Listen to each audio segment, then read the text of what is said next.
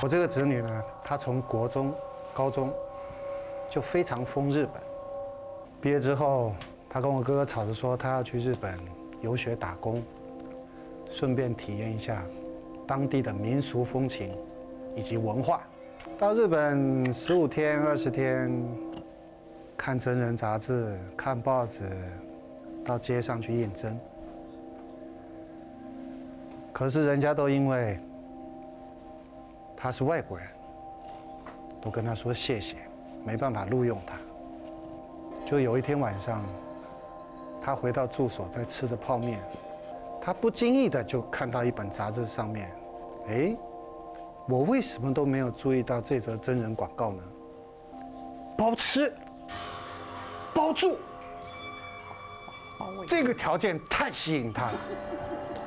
于是，他二话不说，手机拿起来，马上就拨电话过去了。请问你们这边是有要应征人工作吗？对方那个男人说：“是的，我们这家旅馆的柜台正好缺少一位工作人员，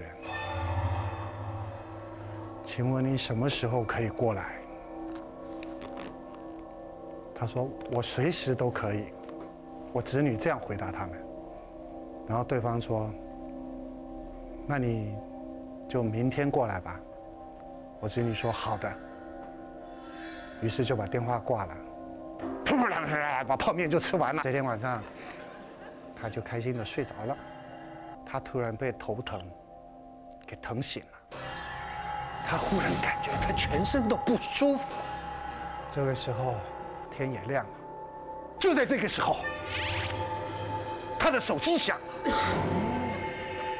对方传来的声音是：“莫西莫西，这里是八伴旅馆，请问你是王小姐吗？”我子女说：“是，我现在正要赶过去。”然后对方说：“听你的声音。”你的身体好像不太舒服，等你到了我们这里，你可以泡个温泉，这样会让你舒适一些。我侄女说谢谢，于是就把电话挂了，噼里啪啦，匆匆忙忙的，就赶快刷牙洗脸啦，把衣服换好了，行李提着，就出门赶往车站，差点喷出来。就在这个时候。他忽然感觉浑身的不舒服，开始咳嗽，一直咳，一直咳，咳咳咳咳不停，一路就这么咳到车站。就在这个时候，驶往青森的电车缓缓的驶入柜台，驶入月台，慢慢的，车子停下来。很多旅客一个一个下车，下车，下车了。他看旅客下车下的差不多了，他撑起了非常不舒适的身体，提着行李走到电车门旁边，手一扶把手，一脚正要跨上电车的时候，突然有一个长得非常像鬼的老太太，头上包着头巾。背还电搂着，噼里啪啦就把他撞下电车了。噼里啪啦，我侄女身体非常的不舒服，还被这么一撞。她心想：哎呀，我怎么这么倒霉？我不过是要去应征工作嘛。她很勉强的爬起来，提起行李，正要再上电车的时候，老太太突然把她压在地上。我侄女说：老太太。你放开我！我要上电车。老太太用着非常恐怖的眼神看着他说：“不可以，不可以！你绝对不能上这班车。你要是去的话，你就完蛋了。”于是他就跟老太太在那儿挣扎，挣扎。就在这个时候，站务人员突然出现了，把他们两个拉开，问他们为什么要吵架。我子女连回答话的力气都没有，眼睁睁的看着电车慢慢的驶离。他想追，电车门已经关上，他也追不上了。他心里想说：“好吧，既然赶不上电车，就先回去好了。”就在走的过程中，哎，奇怪了，原来他开始咳嗽啊，身体觉得非常的不舒服啊，慢慢慢慢的减缓了。就在他走进家门以后，他突然觉得整个人已经恢复到以前的健康了，没有一点点一丝丝的不舒服。赶忙打电话到那家八办旅馆去。这时候电话里传来：“对不起，你拨的电话号码是空号。”那个时候，我的子女他心里就开始发毛了。哎。我今天早上要出门去火车站之前，那个老板又打电话来，我再把那个录音放出来听。于是他又 repeat 了录音放出来听。结果你们知道他说的是什么吗？什么？录音机里面放出来的是什么？去死！去死！去死！去死！去死！去死！去死！然后是我子女正常的声音。哦。我现在正准备要赶过去，接着又是对方的声音：“去死！去死！去死！去死！去死！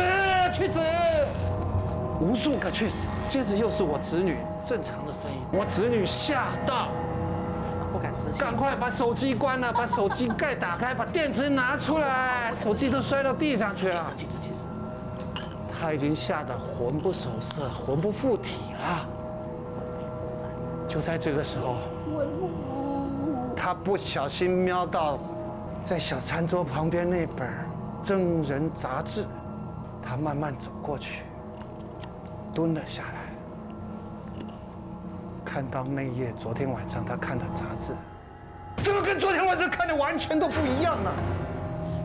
他现在看到的这页杂志上，是已经好像被火烧过，有点泛咖啡色。而且旧旧泛黄，上面还有一栋被烧的只剩下枯木焦炭的旅馆。旁边还有一则报道，这则报道上面写说：，唉，不幸的大火带走了三十条人命。根据警方在现场的勘查，见识出火场的起火点是在厨房。疑似旅馆的老板在烹饪的时候不小心引起火灾，造成三十个人死亡，整栋旅馆全部付之一炬。我的故事讲完了，谢谢大家。有一对情侣，他们非常非常的相爱，然后但是其实两方的家庭身份是悬殊非常大的。女方家非常非常有钱，然后男生就是。呃，算是普很普通很普通的家庭，双方父母都非常反对他们两对在，呃，他们一对在一起，就是不希望他们两个见面。可是两个还是偷偷啊出去啊，爱得轰轰烈烈啊，怎么样都不肯分开。